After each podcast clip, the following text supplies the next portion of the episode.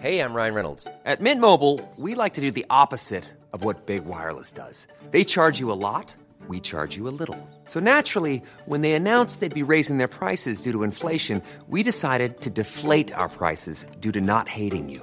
That's right. We're cutting the price of Mint Unlimited from $30 a month to just $15 a month. Give it a try at mintmobile.com slash switch. $45 upfront for three months plus taxes and fees. Promo rate for new customers for limited time. Unlimited more than 40 gigabytes per month. Slows. Full terms at mintmobile.com.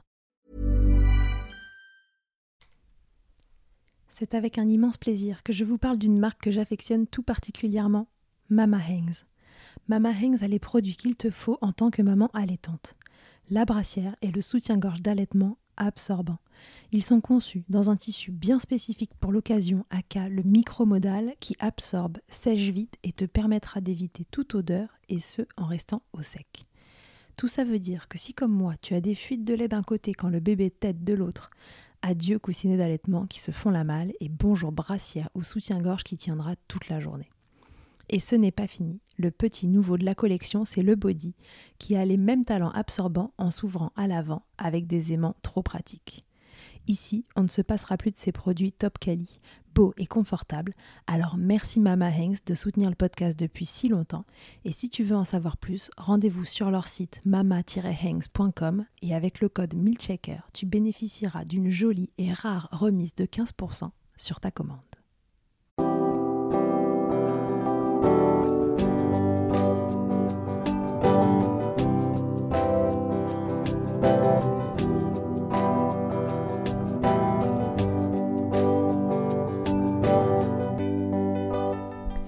Bonjour et bienvenue dans Milkshaker, le podcast qui agite les idées reçues sur l'allaitement. Je suis Charlotte Bergerot-Palisco, je suis la maman d'un petit garçon de 2 ans que j'ai allaité durant un an et je suis la créatrice de ce podcast. Dans la vie, je suis ostéopathe et spécialisée en périnatalité. Je m'occupe des femmes en général, de leur désir de grossesse à leur postpartum, des bébés et des enfants. J'accompagne spécifiquement certaines problématiques d'allaitement en libérant les bébés des tensions qui les empêchent de téter correctement permettant un allaitement serein pour la mère et l'enfant. Au fil des consultations, je me suis rendu compte que le principal frein à l'allaitement, c'était le manque d'informations, de partage d'expériences et de vécu dans une société où l'allaitement n'est pas une norme. Je vous propose donc d'interroger avec moi des mères et des pères sur leurs expériences, mais aussi de vous informer auprès de professionnels spécialisés en allaitement. Mon objectif est simple, vous informer, vous donner des clés pour faire des choix en conscience banaliser l'allaitement sous toutes ses formes, vous le rendre plus accessible, plus facile et alimenter ce fameux village dont on a tant besoin pour élever un enfant. Si vous aimez ce podcast et que vous souhaitez le soutenir, c'est très simple. Notez-le, abonnez-vous et mettez un commentaire avec 5 étoiles de préférence en fonction de votre plateforme d'écoute. Mais surtout, partagez-le sur les réseaux sociaux at Milkshaker Podcast pour le faire connaître vous avez désormais la possibilité de faire un don pour soutenir Milkshaker et par la même occasion soutenir une association. En effet, 50% des dons seront reversés à des associations qui en ont besoin. Ce mois-ci et jusqu'au 1er juillet 2021, Milkshaker commence très simplement par soutenir IJ, une association pour laquelle je suis bénévole en tant qu'ostéopathe, fondée par Catherine Ribus et qui a pour vocation de prodiguer des soins ostéopathiques gratuits pour les femmes et les enfants. J'y tiens tout particulièrement car c'est cette association qui m'a permis de connaître Catherine et c'est par ce biais que nous nous sommes découvertes et lancées dans l'aventure folle de créer en région parisienne un centre de soins pour les femmes et les enfants. Pour plus d'informations et pour faire un don, rendez-vous donc sur mon site internet charlotte-bergerot.fr, rubrique Milkshaker. Et comme il se dit couramment que c'est avec de petits ruisseaux qu'on fait de grandes rivières, je vous précise qu'il n'y a pas de petits dons. Et maintenant, place à l'épisode. Camille Bataillon est sexologue clinicienne, co-créatrice d'une plateforme en sexologie nommée Mia.co et spécialisée en sexo-périnatalité. Elle accompagne les couples dans leur vie intime lors de la période autour de la grossesse et du postpartum.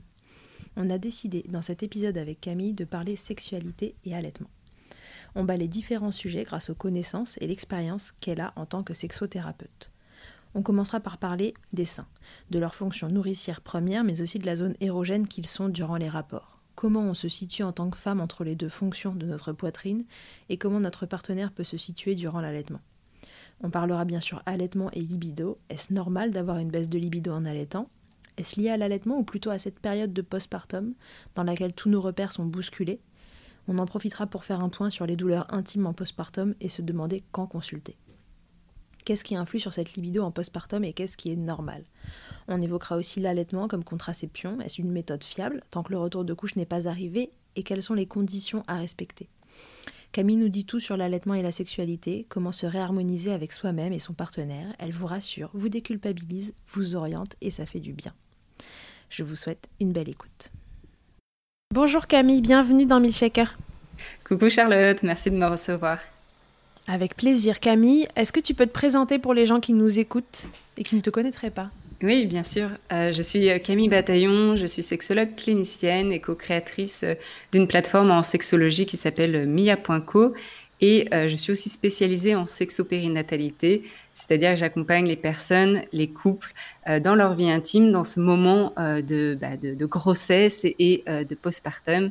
Et d'ailleurs, je, sors un livre, alors je ne sais pas à quel moment ce podcast sortira, mais le livre paraîtra le 15 juin sur réinventer sa vie intime après bébé. je pense qu'on sera euh, dans ces eaux-là, peut-être un petit peu avant, donc euh, à venir euh, le, livre, le livre de Camille.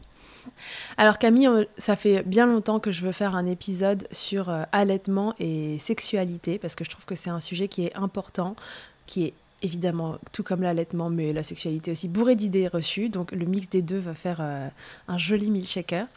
Et, et, voilà, je voulais commencer avec toi on a mis une boîte à questions cette semaine euh, sur Milkshaker et puis il y a plusieurs questions qui sont revenues. Euh, entre elles, il y a beaucoup de questions au sujet des seins en eux-mêmes. Euh, les mamans, elles voulaient savoir si c'était une zone qu'on pouvait euh, utiliser. J'ai eu une question qui disait est-ce que les boobs sont utilisables? Je trouvais la question trop mignonne euh, pendant les rapports. Est-ce qu'il reste une zone érogène? Est-ce que c'est normal s'ils sont euh, douloureux? Est-ce qu'il y a des différences d'une femme à l'autre? Qu'est-ce qui est normal et qu'est-ce qui est pas normal?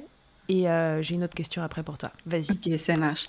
Bah déjà, si les seins sont douloureux, par contre, je recommanderais bah, peut-être voir une conseillère en lactation, si c'est possible, euh, de voir s'il n'y a pas euh, les seins sont pas un petit peu avec une congestion pour vraiment, voilà, pour éviter de ressentir de la douleur. alors par rapport au, fait qu'ils soient utilisables, je pense là c'était par rapport à, la vie intime. Euh, il faut savoir qu'il y, a, voilà, il faut savoir qu'il y, a des études qui ont été faites justement sur ce complexe euh, mamelon-aréole, euh, donc les, les, tétons, qui en fait, qui a son importance en tant que zone érogène dans la réponse sexuelle féminine. il y a plus de 80% des femmes pour qui justement la stimulation des seins vient augmenter le plaisir et la satisfaction dans les rapports. Donc, ok. Il faut savoir aussi que dans l'allaitement, c'est un contexte particulier. Euh, parce que bah, l'allaitement, euh, du coup, bah, le, bébé est au sein, euh, du coup, les seins sont quand même pas mal accaparés, on va dire, par, par le nourrisson. Et donc, ça va aussi dépendre aussi par rapport à, la personne, de comment elle se sent par rapport à ça. Parce qu'il y a, y a pour certaines femmes de se dire, bah voilà, moi j'ai déjà mon enfant au sein toute la journée, j'ai pas envie de forcément d'avoir mon mari ou ma conjointe à mes seins aussi. Donc il y en a pour qui certaines, au moment de l'allaitement, ça va être un moment où plutôt bah, le sein va être dédié, on va dire, à l'enfant. Et pareil aussi pour euh, le ou la partenaire, où justement pendant l'allaitement, c'est ok, cette zone, on n'y touche pas. Quoi. Ouais, ça peut venir des deux côtés finalement. Ouais, c'est vu comme un sein nourricier et plus un sein qui peut être sexualisé. Vous voyez? Donc ça c'est tout à fait ok, ça rentre dans une phase euh, voilà d'allaitement. Après, il y a aussi pour certaines personnes qui, euh, qui allaitent et qui euh, prennent. Alors, on parle aussi. Euh, j'ai des fois des, des, des, femmes qui ont aussi cette. elles culpabilisent de ressentir de l'excitation aussi quand elles allaitent. Ah. Ça, on en parle peu aussi. Ouais, c'est vrai, c'est un sujet dont on parle peu, mais euh, en effet, c'est, ça peut être un retour. Euh... Ouais. Et justement, bah, alors on revient sur ce complexe mamelon aréole et le fait de ressentir du plaisir euh, pendant l'allaitement, bah, déjà parce qu'il y a une sécrétion d'ocytocine qui fait qu'on se sent bien, mais aussi parce que bah, du coup, c'est la, ré la, réponse physiologique, euh, une réaction physiologique. Donc, c'est pas parce que vous ressentez du, pla du plaisir que vous avez envie de votre enfant. Donc, c'est plutôt une réponse physiologique. Et, et là, c'est par exemple parce que il y en a qui peuvent culpabiliser, du coup, arrêter d'allaiter par rapport à ça. Ah, d'accord, ça va jusqu'à l'arrêt. Bah pour certaines, justement, comme il y a cette, euh, cette euh, inconfort ou ce sentiment de culpabilité de c'est pas normal, pourquoi je ressens du plaisir quand, quand mon, mon, enfant est au sein, alors peut-être de pouvoir être suivi par rapport à ça, être accompagné euh, juste pour pouvoir déposer comment la personne se sent, parce que ça serait dommage si elle a envie de continuer à allaiter, d'arrêter par ce sentiment de culpabilité, alors que c'est quelque chose de, physiologique. Mmh, mmh, mmh. Ok, très bien. Donc du coup, si on résume, euh, les seins euh, restent, euh, sont une zone érogène parmi d'autres et ils peuvent le rester durant l'allaitement. C'est vraiment finalement à chacun de voir avec son propre ressenti, le ressenti de son partenaire et puis, bah, j'imagine une des clés dans ces cas-là, c'est la communication. Donc, se parler, se dire ce qu'on ressent et, et, respecter le, le, désir et, le, et, les ressentis de l'autre. Ouais, et c'est tout à fait OK si on n'a pas envie d'être touché euh, sur cette zone. Ouais. Oui, c'est toujours celui qui dit non qui décide. en tout cas, comme tu dis, on communique là-dessus, euh, comme ça, il euh, n'y a, pas de, il a pas de zone d'ombre, ou voilà, juste exprimer comment vous vous ressentez aussi par rapport à la situation. Ok. Il y a un truc qui revient très souvent, c'est que pendant le rapport, euh, et en particulier au moment de l'orgasme, il peut y avoir des éjections de lait. Euh, est-ce que tu peux nous expliquer pourquoi ça fait ça, comment ça fonctionne et euh, qu'est-ce qu'on en fait? Mhm. Ouais, c'est le réflexe euh, du coup euh, d'éjection et c'est dû. Alors quand on a un orgasme, on va produire, on va sécréter de l'ocytocine et ce réflexe d'éjection, il peut arriver justement en fin de grossesse et puis bah, quand on quand on allait et donc quand on a ce sentiment de plaisir, eh bien on va sécréter de l'ocytocine et en fait en sécrétant de l'ocytocine, bah, c'est aussi ce qui va en fait euh, produire ce réflexe d'éjection. Et donc, pareil, là, ça dépend des réactions, du, sentiment de chacun et chacune. Il y en a pour qui, euh, bon, allez, on rigole, il euh, n'y a rien de très grave. Et pour d'autres, au contraire, c'est presque comme si, oh mince, j'ai pipi dans mon lit. Enfin, ce sentiment de culpabilité, qu'est-ce qui se passe? Mon corps, euh, qu'est-ce qu'il fait? Et et puis comment aussi le, la partenaire réagit par rapport à ça? Est-ce que c'est un sentiment de dégoût? Ou plutôt, bah écoute, euh, je goûte ou euh, bah écoute, je sais que c'est aussi physiologique et euh, tu as eu du plaisir et comme tu as l'aide, bah, c'est aussi normal qu'il y ait des fois ce réflexe d'éjection. Ok, très bien. Ouais, donc c'est tout à fait normal. ça arrive pas à tout le monde, mais faites-en mm. finalement ce que vous voulez. C'est un signe que vous avez du, du plaisir aussi, quoi. C'est le moment sinon d'enfiler vos, comment on appelle ça là, les, les, euh, recueils Ah oui.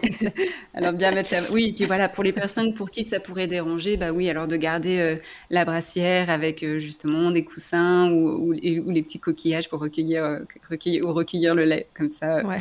Le tire-lait. Pas de perte de temps, recueil de lait, choup, mm. ça fait du lait pour le lendemain. On associe le plaisir et l'utilité. Non, mais écoutez, le, le lait, j'ai déjà dit, mais c'est super bon pour la peau, donc si quelqu'un se fait une euh, milk shower, c'est parfait quoi. C'est c'est parfait, ça règle toutes les imperfections. Euh, profitez du lait maternel de votre partenaire. Surtout si vous avez faim aussi pendant l'acte. le lait maternel est très nourrissant, donc profitez-en. bon, là, bien sûr, on rigole, mais c'est vraiment, euh, voilà, chacun, chacune, selon sa sensibilité, selon son niveau de confort par rapport à ça. Ok, très bien. Euh, ok, euh, ça nous amène euh, à un deuxième sujet. Est-ce qu'on a, est-ce que tu penses qu'on a tout dit au sujet des seins Alors, si peut-être revenir, peut-être ton avis, toi en tant que, que sexologue, sur la sexualisation finalement du sein dans notre société. C'est vrai que c'est un des trucs qu'on pense qui entrave, tu vois, la normalisation un peu de l'allaitement, parce qu'aujourd'hui le sein est quasiment exclusivement vu euh, comme quelque chose de sexuel et justement pas nourricier. Et d'ailleurs, les questions que, qu'on a eues juste avant euh, découlent de ça. Mm. Euh, alors, le sein, a priori, s'il a été construit, c'est à la base en tout cas, c'était pour nourrir les bébés. Et aujourd'hui, c'est vraiment plutôt euh, un objet euh, sexuel dans l'esprit des gens. Euh, qu'est-ce que tu peux dire, toi, en tant que sexologue, là-dessus, du, point de vue justement du sexe? Bah Oui, c'est pour ça que c'est difficile aussi cette dualité entre bah, le sein qu'on a presque tout au long de notre vie sexualisé, mais que les autres ont sexualisé aussi. Et soudainement, il vient sein, nourricier, mais en même temps, le sein nourricier garde sa fonction aussi, comme on disait, là, qui peut être aussi, il fait partie aussi, il peut faire partie d'une zone érogène. Et des fois, il y a cette dualité entre, OK, euh, euh, ce sein qui doit ne plus rien ressentir et servir juste à l'allaitement, mais en fait, il ressent encore des choses sexuelles. Comment je me sens par rapport à ça? Puis aussi, la perception des gens de se dire, bon, bah, ce sein qu'on sexualise, si je le découvre et, pour allaiter, euh, voilà, qu'est-ce que les gens vont penser? Est-ce que je suis à l'aise avec ça? Et, et souvent, ce qu'on voit, en tout cas en, France aussi, mais ben, l'allaitement, ça reste quand même quelque chose du coup que les personnes euh, cachent ou ne font pas en public ou essayent vraiment de se couvrir parce qu'elles ne se sentent pas forcément à l'aise de découvrir complètement le sein. Et c'est pour ça que maintenant, il y a plein de, vêtements d'allaitement aussi euh, pour euh, allaiter tout en discrétion. Ouais, et même comme ça, ça pose problème, quoi. Même comme ça, on voit encore des, histoires de, gens qui se prennent des remarques, voire, voire pire, parce que c'est dans l'esprit des gens, c'est quand même beaucoup plus sexuel que nourricier, quoi. Oui, alors que, comme tu disais, la fonction euh, du sein, bah, s'il existe et, et s'il produit du lait euh, après un, accouchement, c'est que bah, il, a une certaine fonction. Et donc, euh, et donc, voilà, il faut arrêter ça. Mais ça, ça passe par le changement des mentalités, d'éduquer et d'arrêter d'objectifier le corps de la femme aussi. Ouais. Ok, ok, très bien. Alors ensuite, on voulait parler allaitement et contraception. Euh, on a eu plusieurs questions à ce sujet-là, euh, parce que c'est vrai qu'il se dit que euh, pendant l'allaitement, donc le retour de couche est retardé. et donc les mamans nous ont posé la question de savoir voilà, comment ça marche allaitement et contraception. Mm-hmm. Oui, alors par rapport à ça, c'est une très bonne question. Alors pareil, comme je te disais, c'est pas ma spécificité là-dedans dans la, contraception parce que je veux vraiment faire attention aussi et donner les bonnes informations. Euh, souvent, ce qu'on entend parler, c'est la méthode euh, MAMA, euh, mhm. qui est du coup la méthode d'allaitement et d'aménorrhée, qui, qui, alors qui il faut respecter plusieurs critères et, il y a plusieurs, il y a toute une liste, mais dont par exemple, il faut être avec un allaitement exclusif, c'est-à-dire d'allaiter au moins toutes les 4 à 6 heures max, vraiment pour que bah, le, le, sein soit, soit, stimulé, parce que quand justement le sein est stimulé, qu'il y a l'allaitement, il y a le niveau de prolactine qui augmente et du coup, ça freine l'ovulation. Mais aussi, il faut que bébé ait moins de six mois. Il faut pas que les règles soient revenues. Euh, tu parlais de la tétine aussi. Enfin, il y a beaucoup de critères qui font que pour que ça marche vraiment, et en plus, ça marche pas dans 100% des cas, ça marche dans 90% des cas. Mais encore, je trouve que ça rajoute une certaine charge mentale euh, par rapport euh, aux personnes. Donc moi, ce que je dirais, cette méthode d'IMAMA, euh, OK pour, euh, pour euh, les personnes qui sont OK aussi d'avoir un, enfant, enfin qui sont OK pour une grossesse aussi qui arrive. Pour les personnes qui vraiment ne souhaitent pas une autre grossesse, je le, je le ferai en complément d'autres choses, d'une contraception qui vous convient évidemment, qui peut être sans hormones aussi, donc de ne pas hésiter à en parler à, votre professionnel de santé, voilà, de pour pas prendre aucun risque et surtout pas rajouter une, une charge mentale supplémentaire aussi par rapport à la contraception. Hein. On parle de charge mentale, mais il y a aussi une charge contraceptive. Et est-ce qu'on ne peut pas se dire, est-ce que c'est pas le moment justement pour euh, peut-être euh, l'homme, le père, de prendre en charge aussi cette contraception? Ouais. Mm, mm, mm. Ouais, c'est vraiment une méthode. Euh, en fait, ça peut marcher euh, très très longtemps et pour certaines, euh, voilà, ce sera des intervalles même plus longs qui continueront de fonctionner et de retarder le retour de couche. Mais je vous rappelle que la première fois où vous avez vos règles après après l'accouchement, c'est qu'il y a déjà eu une ovulation, en fait. Donc bon, il suffit d'une fois pour que ça fonctionne. bon, c'est comme dit Camille, c'est une méthode qui existe, un peu comme la méthode des températures existe. Euh, ça peut très bien fonctionner pour certaines, moins pour d'autres. Je pense qu'il faut être assez à l'aise avec l'idée que sur le papier euh, ça peut marcher, mais que dans la réalité, euh, voilà, un bébé qui tête, qui espace une tétée parce qu'il a fait une bonne nuit, c'est très vite arrivé. Mm. Enfin, je vous le souhaite, en tout cas, qu'ils dorment. et donc, du coup, euh, voilà, ça, ça, peut, euh, ça peut vite donner lieu à une autre grossesse. Alors, si vous êtes à l'aise avec ça en vous disant advienne que pourra, s'il y a une autre grossesse, euh, on la garde, et eh ben super. Si c'est un truc qui est pas du tout dans vos projets, voilà, on vous invite plutôt à à aller vers une autre contraception en complément. Donc ça peut être le préservatif, euh, en effet, pour que le, papa euh, joue son rôle aussi. Les deux cumulés, ça peut être quand même. Euh, Il y a la contraception thermique aussi pour les hommes. La contraception mm. thermique, voilà, des hommes. D'ailleurs, si vous voulez en savoir plus sur le sujet, bah, c'est pas Camille qui a tourné cet épisode-là, mais il y a un épisode très intéressant chez Papatriarcat sur le sujet avec, avec un, mec qui, le, qui la pratique.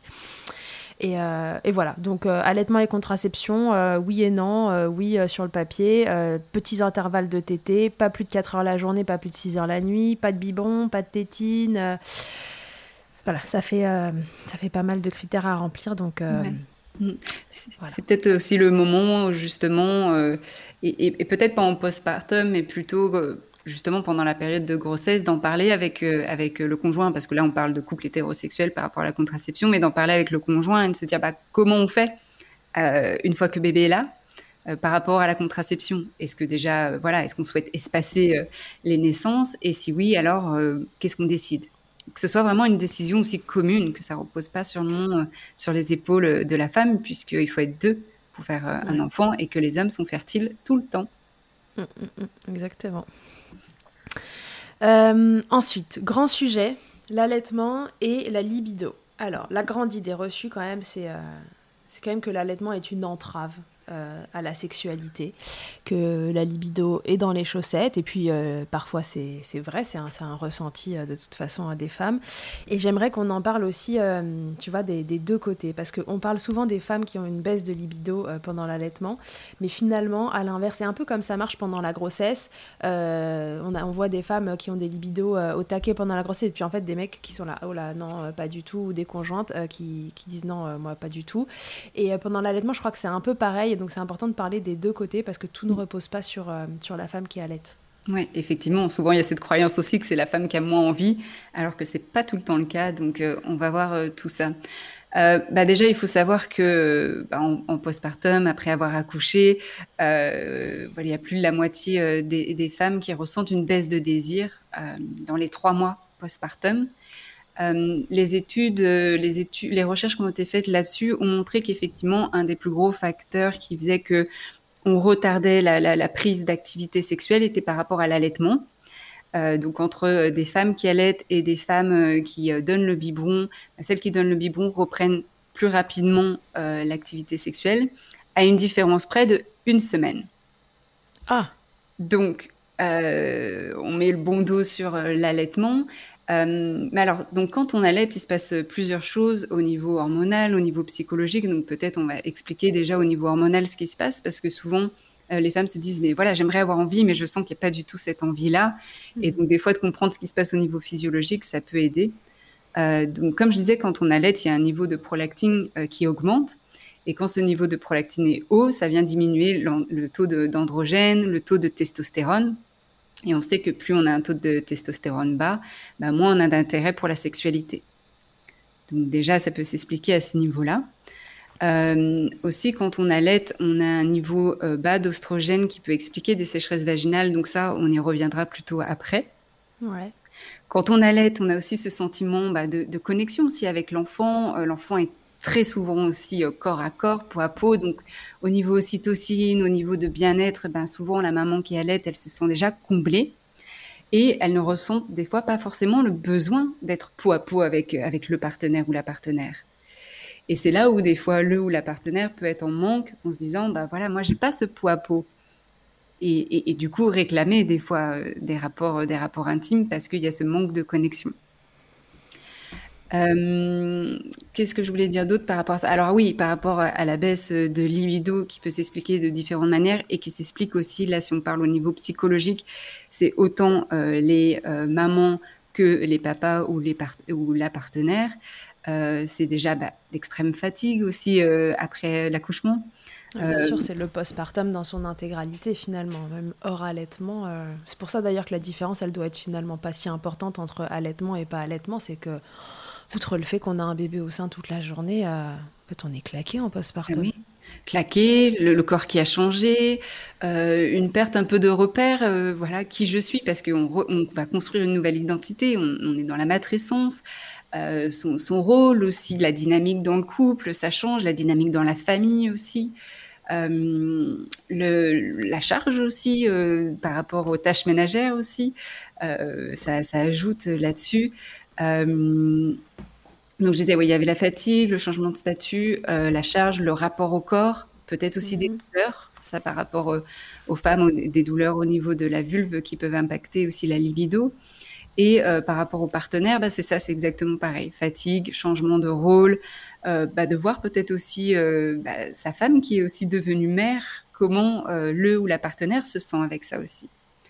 Donc c'est une période de transition qui des fois fait rentrer le, couple dans une sorte de tourbillon parce qu'il faut prendre ses marques et ça peut prendre du temps. mais ce que les études montrent, c'est que déjà, après une année, généralement, le couple revient à ce qui était avant, dans un, dans un sens où, pas dans ce qui était avant, pardon, mais plutôt à une vie intime qui les, qui les satisfasse. Ouais, ok. Un équilibre différent, mais qui les satisfait. Ok, donc du coup, ça se joue vraiment sur, euh, sur différents plans. Euh, on a l'aspect vraiment purement hormonal dont tu parlais tout à l'heure, avec cette prolactine qui est haute et qui fait baisser euh, les hormones qui, elles, déclenchent le désir sexuel. On a le côté que la maman est, peut être un peu comblée par ce pot à pot et donc être moins en demande de l'intimité euh, euh, avec son partenaire. Euh, et ça, c'était les deux grandes catégories vraiment un peu physiologiques, c'est ça. Mhm. Et après, on a l'aspect bah, postpartum en général, en effet, matrescence, changement d'identité, changement de tout finalement, changement de rythme de vie, fatigue et changement pour tout le monde, pas que pour la maman. C'est la mère qui change. Enfin, en fait, tout le monde change. Et ça, c'est le principe de toute façon de l'arrivée euh, d'un enfant. Euh, et, le focus les cartes, change aussi du coup. Ouais, le focus change tout à fait, et donc du coup toutes les cartes sont redistribuées. On dit souvent, moi je dis souvent en consultation, pas, pas tellement rapport à la sexualité, mais en règle générale, je leur dis euh, ne cherchez pas à, retrouver l'équilibre d'avant, cherchez-en un différent parce que de toute façon tout a, tout a, tout a changé. Là, toutes les cartes sont redistribuées, donc essayez plutôt de, de faire un nouveau château et pas de. C'est ça. Et c'est pour ça que. Et c'est pour ça que dans mon livre, j'ai pas dit retrouver votre vie intime après bébé, j'ai mis réinventer. C'est-à-dire qu'on va se recréer, c'est une opportunité en fait de faire des choses différentes. Euh, peut-être qu'on a des envies aussi différentes. Peut-être que la sexualité d'avant, bah, on aimerait qu'elle change, on aimerait mettre de nouvelles choses, euh, on aimerait réajuster. C'est le moment opportun pour le faire. Ok, très bien.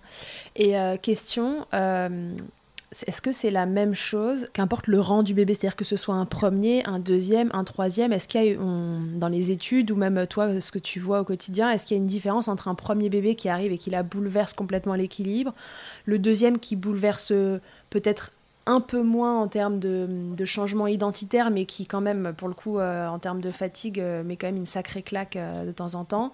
Le troisième, on dit que ça passe toujours un peu plus crème. Enfin voilà, c'est une idée reçue. Est-ce que Qu'est-ce que toi tu notes, euh, tu vois, au mhm. fur et à mesure des maternités Ouais. Euh, alors au niveau des recherches, ça j'en ai aucune idée. Je sais même pas d'ailleurs s'il y a des recherches là-dessus. Euh, après, par rapport à ta question, je dirais que ça dépend pareil des personnes, parce qu'il y en a certaines pour qui le deuxième enfant, effectivement, ça va créer une fatigue en plus et, du coup, ça va vraiment impacter la libido. Pour d'autres, comme il y a déjà eu un premier enfant, bah, ils sont mieux préparés pour le deuxième et du coup, bah, ça se passe beaucoup mieux. Euh, par contre, là où il y a eu des études, c'est par rapport à, la charge, je reviens encore là-dessus, euh, mais à la charge domestique. Euh, en fait, la charge domestique, elle augmente pour les femmes selon le nombre d'enfants. Et ça, on sait que ça a un impact aussi fort par rapport à la vie intime, parce que eh ils se sont rendus compte dans les études que plus les, le, la conjointe sont investis dans les, dans les tâches euh, ménagères, qu'il y a un certain équilibre, et plus ces couples-là ont aussi euh, une, une, vie intime plus satisfaisante. D'accord, ok. Ouais, et je crois que c'est quand j'avais écouté ton épisode chez Patriarcat, tu parlais de, de, cette charge domestique et tu disais c'est comme si euh, pour certaines, le, le, les rapports finalement c'était une charge de plus. Bah oui, et puis surtout, euh, le fait, euh, alors effectivement, si par exemple la femme s'occupe de tout, bon, bah il y a d'une part la fatigue encore en plus, mais deuxièmement peut-être de sentir cette frustration, de sentir qu'on ne fait pas une équipe, euh, d'avoir cette boule dans la gorge et de pas pouvoir, ouais, de pas pouvoir sentir que l'autre est aussi inclus et du coup de sentir déconnecté avec l'autre et donc de moins envie d'avoir de rapports sexuels et aussi des fois pas des fois, mais pour beaucoup de couples, euh, la sexualité, c'est un petit peu comme un commerce, c'est-à-dire que, ok, j'ai des rapports avec toi parce que tu l'as mérité. Ah. Et que du coup, si euh, tu ne fais pas, euh, si tu ne fais pas, si tu ne prends pas ta part de responsabilité, ou si, ou si t'as dit un mot de travers ou quoi que ce soit, bah, tu ne mérites pas d'avoir du sexe avec moi. Hiring for your small business? If you're not looking for professionals on LinkedIn, you're looking in the wrong place. That's like looking for your car keys in a fish tank. LinkedIn helps you hire professionals you can't find anywhere else, even those who aren't actively searching for a new job but might be open to the perfect role. In a given month, over 70% of LinkedIn users don't even visit other leading job sites. So start looking in the right place. With LinkedIn, you can hire professionals like a professional. Post your free job on linkedin.com slash people today. Et Mama Hanks ne s'arrête pas là. Si tu as envie, une fois la tétée finie, de garder ton bébé tout contre toi en ayant les mains libres, laisse-moi te parler de leur porte-bébé Carry and Pack. Je suis une fervente adepte des écharpes de portage, mais l'ostéopathe que je suis sait que leur mise en place peut parfois vous freiner, vous ou votre moitié. Mais aussi ô combien le portage peut être indispensable pour certains bébés. Chez Mama Hanks, pas de compromis. Le porte-bébé Carry and Pack est en fait un vêtement confortable que tu enfiles comme un t-shirt et dans lequel ton bébé va pouvoir venir se lever tout en respectant sa position physiologique, l'enroulement de sa colonne, l'écartement de ses hanches, ainsi que le dégagement de ses voies respiratoires, grâce à des systèmes de serrage des pans de tissu. Ce tissu, justement, il est tout doux. En coton bio, certifié GOTS, le tout est dessiné à Biarritz et fabriqué au Portugal. Tu pourras l'utiliser de la naissance jusqu'aux 10 kg de ton bébé, de quoi t'assurer un certain nombre de câlins collés serrés. Ici, on n'a utilisé que ça pour bébé numéro 2. Pour toutes les infos, tutoriels et découvrir leur gamme de vêtements de portage, ça se passe toujours sur le site mama-hangs.com et tout pareil, avec le code MILCHECKER, tu bénéficieras d'une remise exceptionnelle de 15%. Ok. D'accord, oui, c'est vu, hein, c'est donnant-donnant, quoi, c'est ça? Ouais, c'est vu comme donnant-donnant euh, souvent. Donc là, il y a pas mal aussi de choses à décortiquer là-dessus. Mais bref, pour, pour, retenir, ce qui est important, c'est que chacun prenne euh, bah, sa part de responsabilité euh, dans cette parentalité, mm. puisse communiquer sur bah, comment ensemble on s'organise dans cette nouvelle structure familiale qui vient aussi shifter la structure du couple. Euh, et donc c'est vraiment quelque chose à, discuter ensemble. C'est pas euh, parce que du coup on, sent qu'on fait équipe quand on communique ensemble et qu'on essaye ensemble de trouver des solutions pour le bien-être de, chacun et chacune.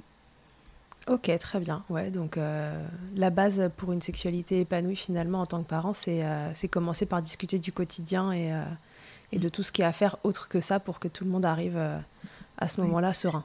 Ouais, et souvent, oui, et puis souvent en consultation, on dire, euh, euh, vont, voilà, on dire ah, baisse de libido, etc. Qu'est-ce qu'on peut faire? Et en fait, des fois, c'est simplement déjà de revoir la structure de leur organisation au sein de leur couple, au sein de comment ils organisent leur vie de tous les jours, euh, les tâches ménagères, qui va aussi impacter en fait peut-être plus grandement sur leur vie intime. Des fois, on n'y pense pas, mais ça joue en fait. C'est pas des petits trucs, c'est des, des, des choses qui, quand ça ne se passe pas bien, c'est quand même très lourd.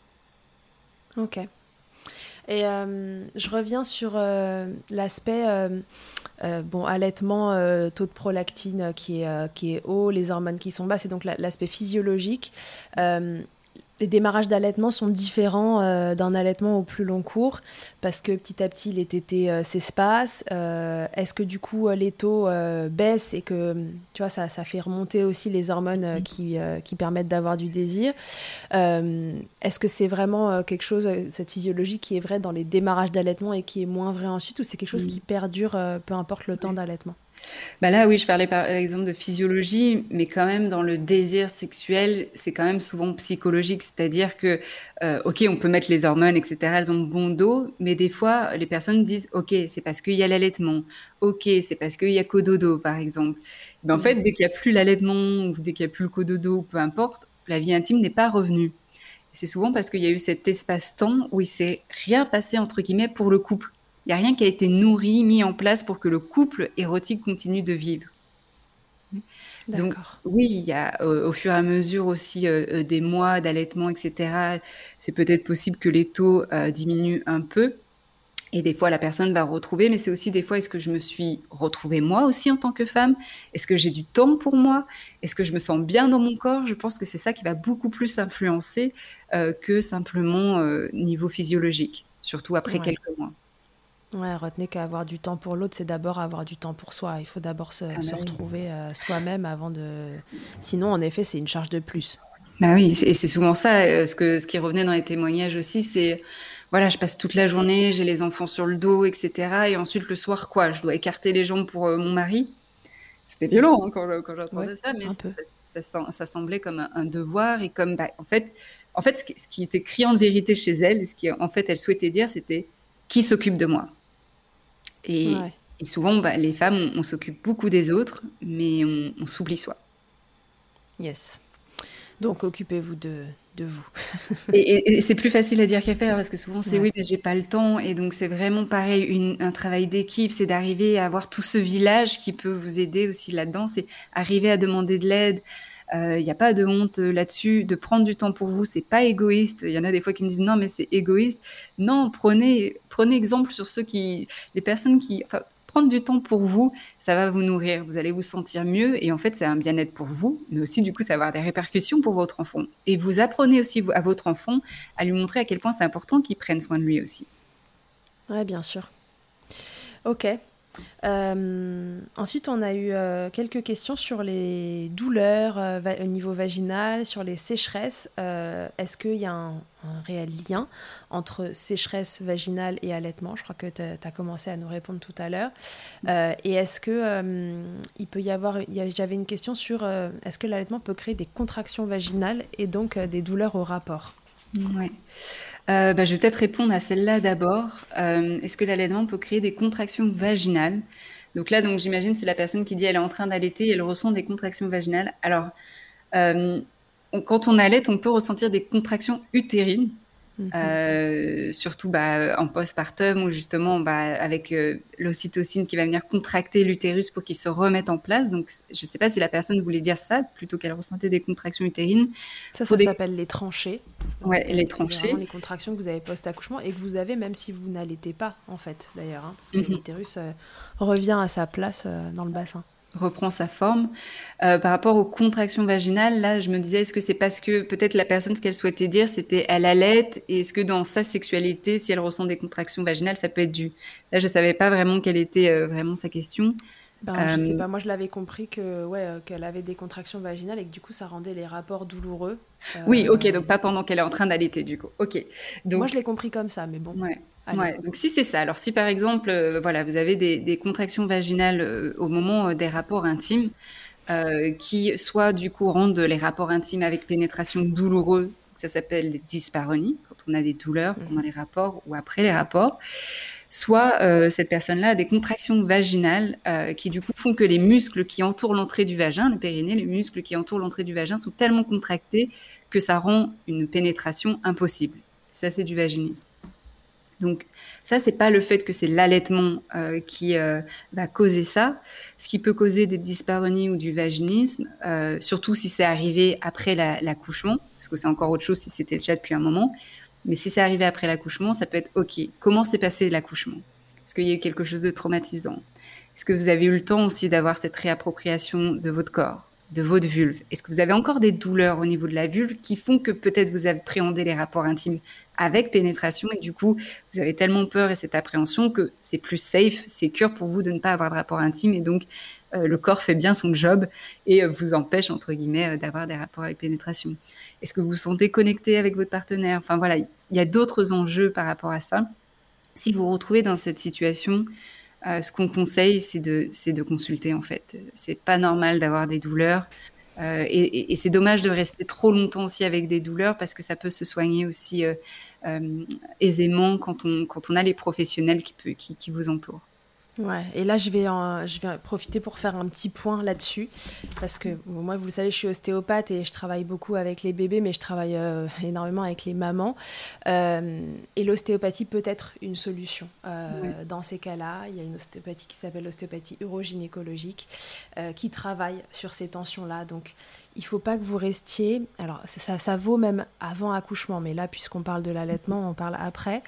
Euh, les douleurs au rapport ne sont pas normales. Les douleurs pendant les règles ne sont pas normales, même de façon euh, plus générale. Et euh, votre bassin peut être le siège de tension. Après un accouchement, je vous laisse imaginer qu'un bébé qui est passé dans cet espace si petit, où il y a normalement une vessie, un utérus, un rectum, des bouts de côlon de chaque côté, et tous les ligaments qui soutiennent tout le monde, s'il passe là-dedans, plus ou moins euh, doucement, euh, aisément, euh, plus ou moins on l'a tracté vers le bas avec des forceps à la fin, plus ou moins il était mal positionné, donc du coup il a fallu pousser comme une dératée pour le sortir, ou alors c'est allé très vite.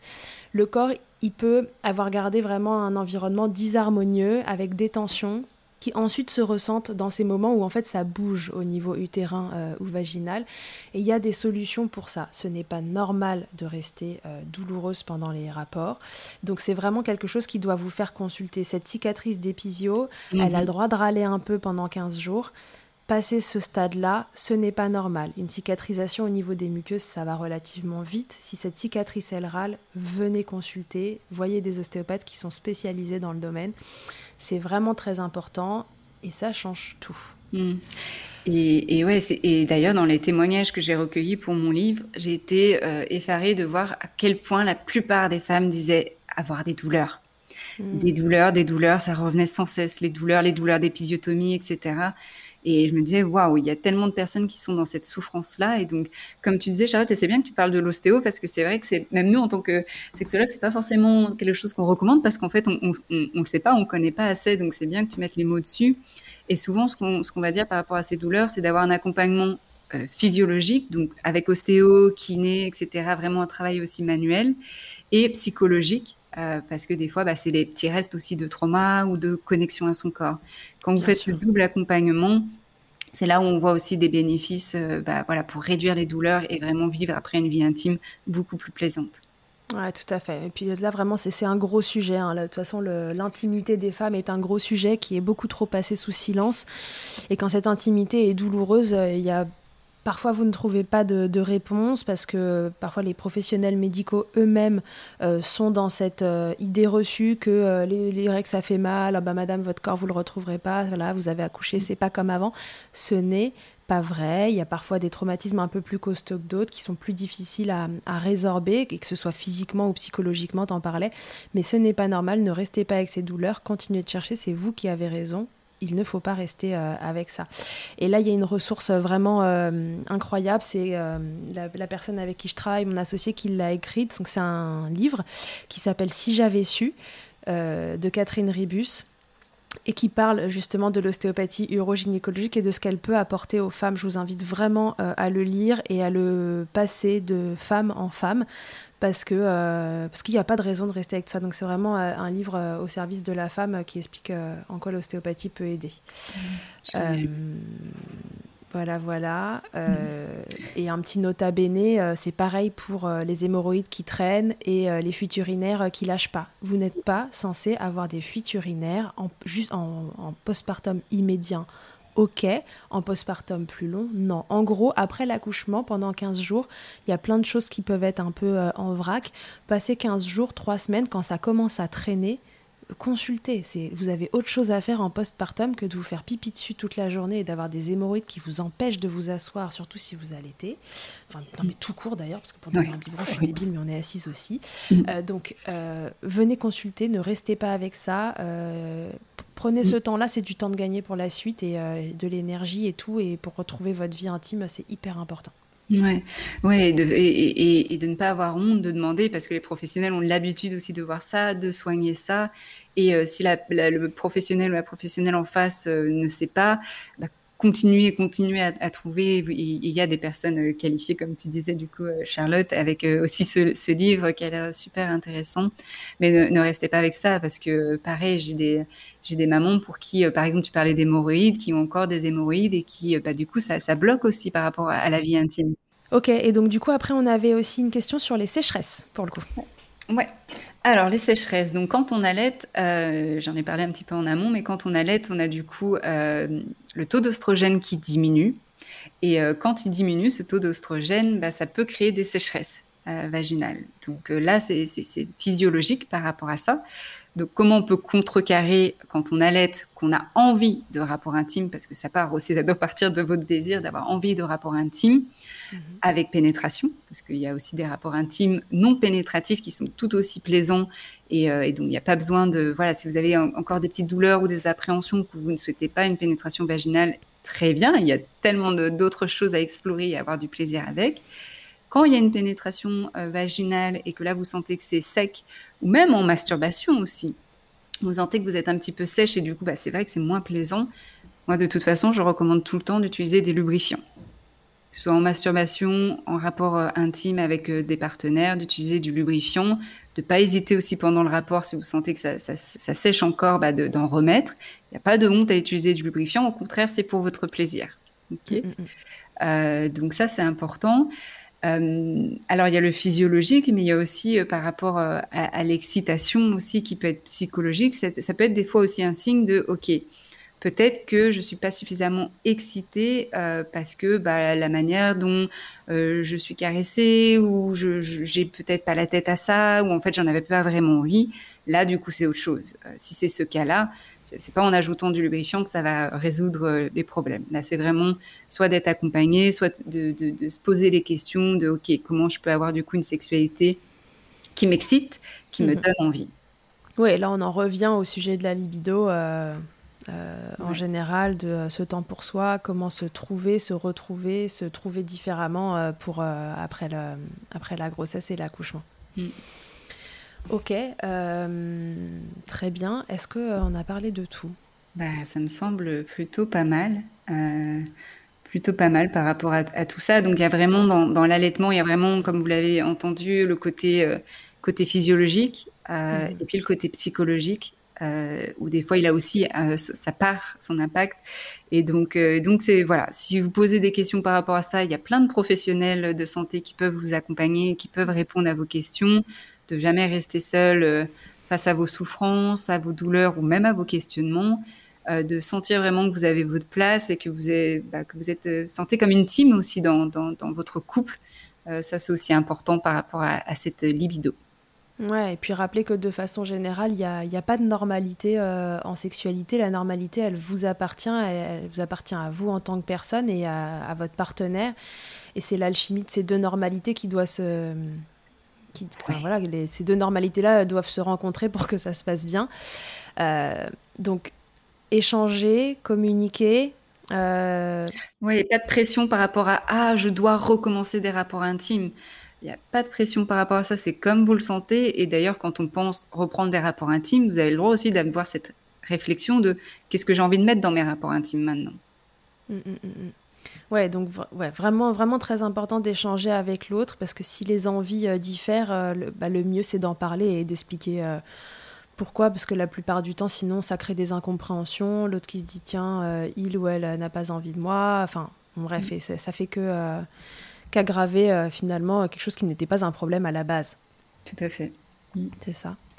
Ok, très bien. Bon, euh, et ben ça fait euh, ça fait un bon point sexualité et allaitement. Je crois qu'on a dit pas mal de choses.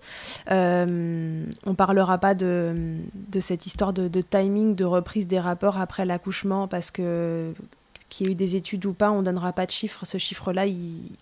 Oui. Puis même en fait dans les, recherches, euh, même dans les recherches, quand ils parlent de reprise des rapports intimes, c'est toujours reprise des rapports intimes avec pénétration.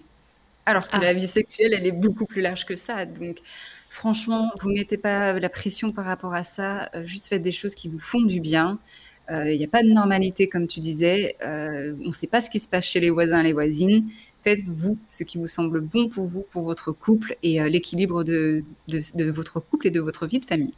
Ouais, et si euh, par contre euh, des équilibres euh, commencent à s'installer, que ça vous dérange, ça dérange votre partenaire et que bah, et qu'on retrouve pas l'équilibre et que ça commence à poser problème, et bah, c'est le moment d'aller consulter. Il y a donc des gens comme Camille qui sont spécialisés là-dedans et il n'y a pas de honte à aller consulter quelqu'un sur, sur ces sujets-là. Au contraire, c'est en allant parfois voir une tierce personne comme ça que ça permet de, de, de déverrouiller des choses, d'ouvrir des vannes et que et que la vie reprenne son cours de façon euh, toujours différente, mais, euh, mais tout aussi cool euh, après. Exactement. Ok, génial. Donc voilà, en résumé, ne restez pas seul dans tout ça. Et vraiment, vraiment, vraiment, après l'accouchement, outre l'allaitement, il y a plein de choses qui peuvent empêcher un retour à la sexualité tout court. ne restez pas seul avec ces problèmes. C'est très important d'aller de, consulter. On finira là-dessus. Merci beaucoup. Camille, hâte euh, d'avoir la sortie de ton livre. Je pense que l'épisode sortira avant ça, donc euh, les gens seront, ça leur fera un, teaser. Merci beaucoup, beaucoup, et à tous et à toutes, à très bientôt dans Milkshaker.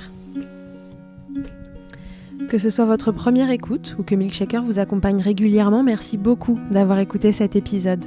Pour suivre l'actualité du podcast, ça se passe sur le compte Instagram du même nom ou sur mon site internet charlotte-bergerot.fr vous trouverez tous les épisodes et la rubrique Milk Letters.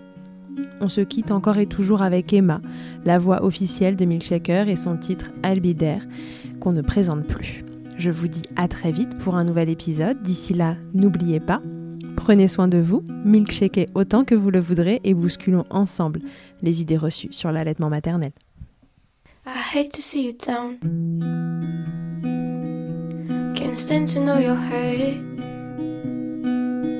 When you say it's getting loud, the voices in your heart. And you know I get it, so let it all out. Keep your head up, your masterpiece, and I'll swear that I'll be there by your side. A text away, you know you can find me. It just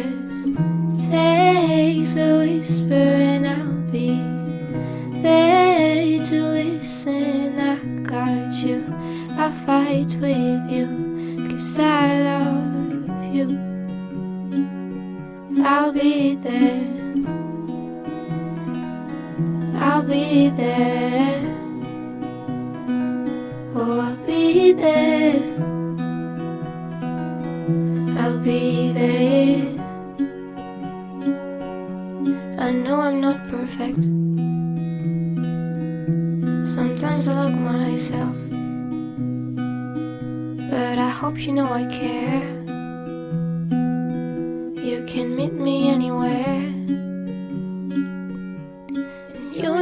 You know I get it, so let it all out. If anyone comes at you, then I'll swear that I'll be there by your side. A text away, you know you can find me. It just takes a whisper, and I'll be there to listen. I got you, I'll fight with you, cause I love I'll be there. I'll be there. Oh, I'll be there. I'll be there. Just me every time I have you back, and I know that you'll do the exact same for me. Side by side,